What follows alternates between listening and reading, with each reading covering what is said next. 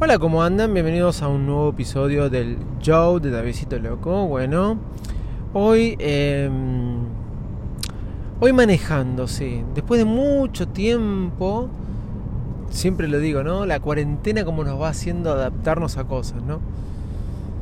Estoy yendo a buscar unos productos del local de mi señora que quedaba más o menos unos 22 kilómetros. Esto antes para mí era mucho más común. Mi amor, me decía mi señora, después de que salís podés acercarte porque yo estaba más cerca, con mayor acceso más rápido a la autopista.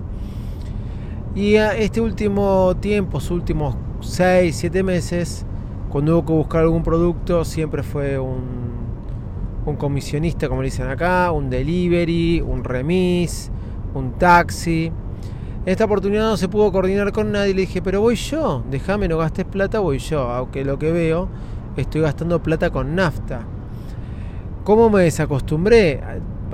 Yo no, todo este tiempo no vi lo que es bajar eh, el tanque de nafta y hoy con un viaje que antes era mucho más, pero muchísimo más habitual para mí, me empiezo a asustar de que la nafta baje y me pregunto, ¿cómo voy a hacer para cuando todo vuelva realmente a la normalidad, para recordar que teníamos un gasto llamado combustible, ¿no? Eh, fue algo que a mí dejó de existir el gasto de combustible y cada vez está más caro en la Argentina y cada vez lo usaba menos el auto.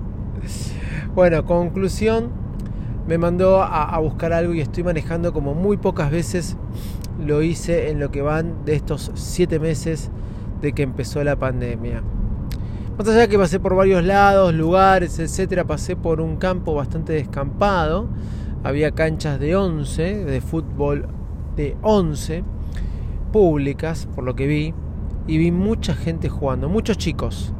Chicos entre 10 a 20 años jugando al fútbol. Claro, ellos lo toman de otra forma esta enfermedad, pero lamentablemente son los que contagian, ¿no? También, pero bueno, no importa, no iba a hablar de esto.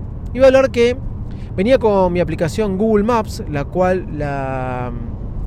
Eh, la cual la, la, uso bastante y me gusta bastante, mucho más que eh, mapas de Apple. Pero yo veía que me estaba haciendo hacer unos recorridos raros, hasta inclusive me hizo perder en el camino. Y yo no entendía por qué. Yo no entendía por qué. Me hizo, me hizo ir por, por, lugares más complicados. De por sí me hizo llegar más tarde a lo que podría haber llegado. Me hizo demorarme más.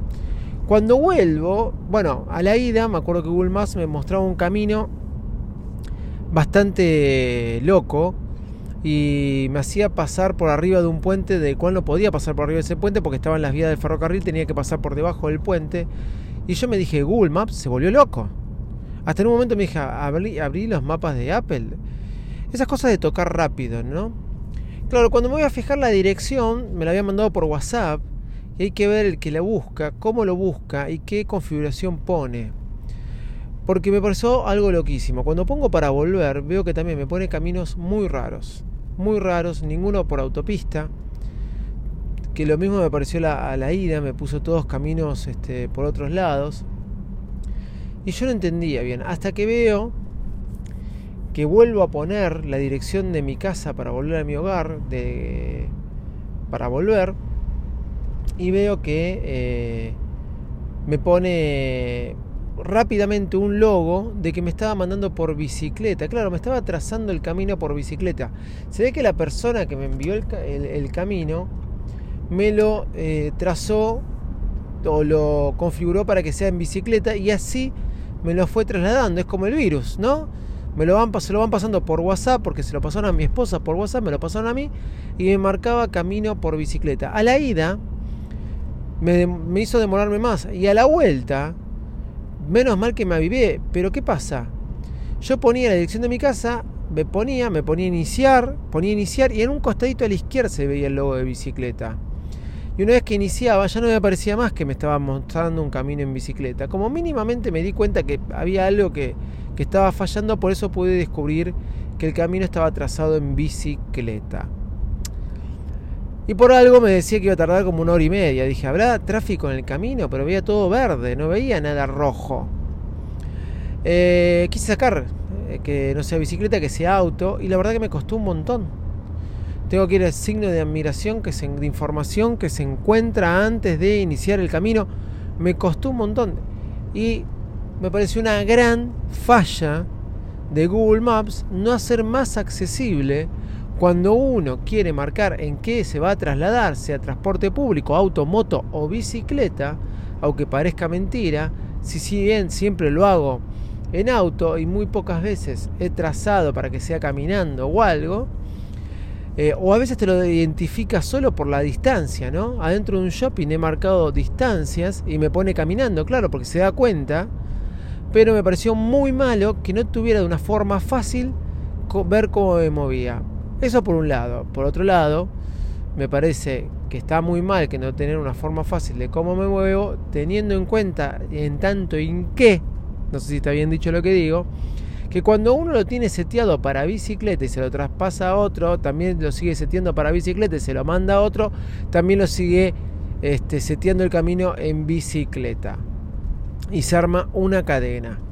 Así que Google, esa hace la más fácil. Habiendo dicho todo esto, y habiendo sabido que me pudo ubicar y que esa fe de que me quiera enviar por bicicleta y hacerme demorar más porque no más a agarrar autopistas, me despido, les deseo un buen fin de semana y nos volveremos a encontrar el día lunes. Arroba Davidito Loco en todas las redes sociales. Chau y muchas gracias.